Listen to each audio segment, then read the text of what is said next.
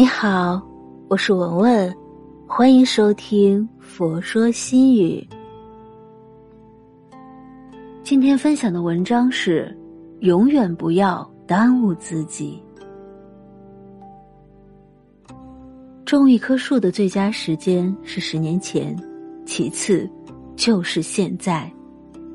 人生不过匆匆百年，要怎么活才算不负此生？很喜欢屠呦呦说的一句话：“永远不要去追一匹马，用追马的时间去种草。人活着，最要紧的不是别人，而是成为更好的自己。永远不要自己耽误自己，方能不负韶华，未来可期。”别耽误身体。叔本华说：“人类所能犯的最大的错误，就是拿健康换取其他身外之物。很多人忙活了大半辈子，为钱奔波，为财劳累，却忽略了自己的身体。等到身体发出了预警，才知道，好的身体是幸福人生最坚实的基础。拥有健康。”即便你身无分文，跌落谷底，都能有逆袭翻盘的资本。要是失去健康，就算你腰缠万贯，风光无限，一切终将化为泡影。钱再多，但是耽误了身体，丢掉了健康，花再多钱也买不回身体的原件。而身体好，不仅能做想做的事，让自己舒心。还能凭借能力让家人幸福安心。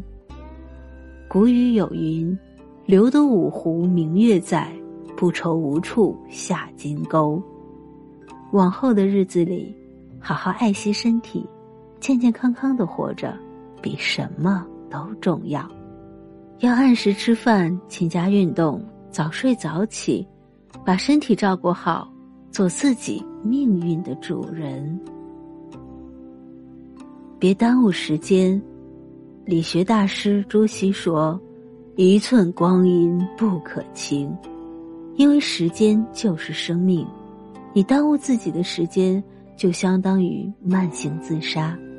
但时间也是公平的，你的时间花在哪里，你的收获就在哪里。比如鲁迅一生专注工作学习，惜时如金，如此。”才能在五十六年的生命中，著一千万字。还有巴尔扎克，二十年的写作生涯中，从凌晨写作到天亮，中午和下午校对修改，完成了九十多部经典文学作品。有所成就的人未必天赋异禀，只是他们更愿意珍惜时间，不曾懈怠。保尔说。当一个人回首往事，不因虚度年华而悔恨，也不因碌碌无为而羞耻，以后把无聊的时间用来养生，把乱想的时间用来提升，把抱怨的时间用来改变，每一分每一秒，我们都不要耽误，这样才不会荒废人生，蹉跎岁月。日供一足，功不唐捐。你终将过上自己向往的生活，改变自己的一生。别耽误感情。哲学家柏拉图说：“如果不幸福、不快乐，那就放手吧。”多少人执着于毫无回应的感情，把自己搞得狼狈不堪；多少人。为了换不来珍惜的付出，落得个遍体鳞伤的结局。一个人痛苦的根源，往往就是忘不掉、放不下、舍不得。学会放手，不耽误感情，不消耗自己，才是真正的智慧。等闲变却故人心，却道故人心易变。这世上。没有谁真的离不开谁，原来珍惜，远去放手，一辈子还长，总要留点热情和温柔给后来的人。正如太宰治说的：“一切都会过去的。”从现在开始，别再执着于你和任何人的关系，合得来就聚，合不来就散。人山人海，怕什么相遇和离开？关于感情，亲疏随缘，爱恨随意，就是最高级的处理方式。把放不下的放下，让过不去的过去，用宠辱不惊的心态。过随遇而安的生活，别耽误工作。网上有一段很火的话：“世人慌慌张张，不过是图碎银几两，偏偏这碎银几两，能解世间万种慌张，保老人万年安康，儿女入得学堂，柴米油盐五谷粮。”没有一份工作不委屈，但赚到的钱可以支撑起家庭的幸福，所以，千万不要在开吃苦的年纪选择了安逸，耽误了工作。努力工作，好好赚钱，才能成为更强大的自己，收获更有底气的人生。不止如此，工作还能磨砺心性，提升人格。让你变得坚强而勇敢，成熟而笃定。你也可以在工作中去发挥自己的才能，实现自己的价值和理想。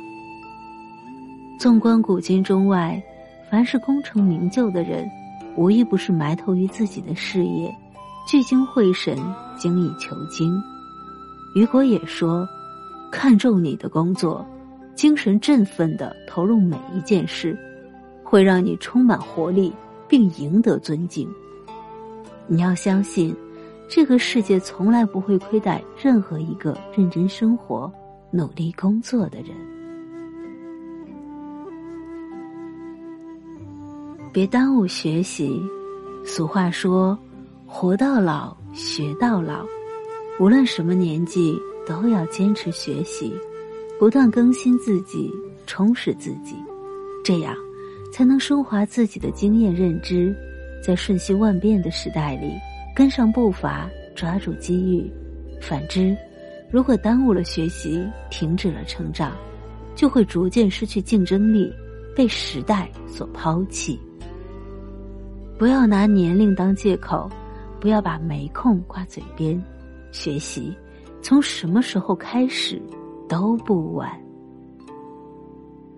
就像晋平公曾对师旷说：“我七十岁了，想要学习，恐怕晚了。”师旷劝慰道：“与其在这里感叹，不如现在就点上蜡烛，开始学习。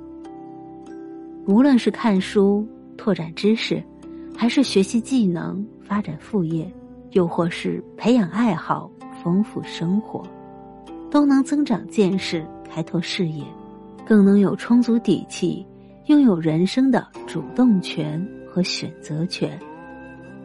只要你步履不停，学习不止，为自己赋能，生活也会对你温柔以待。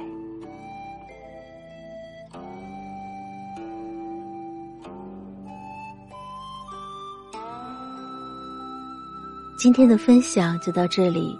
如果您喜欢今天的文章，请您关注“佛说心语”，每天分享佛的智慧。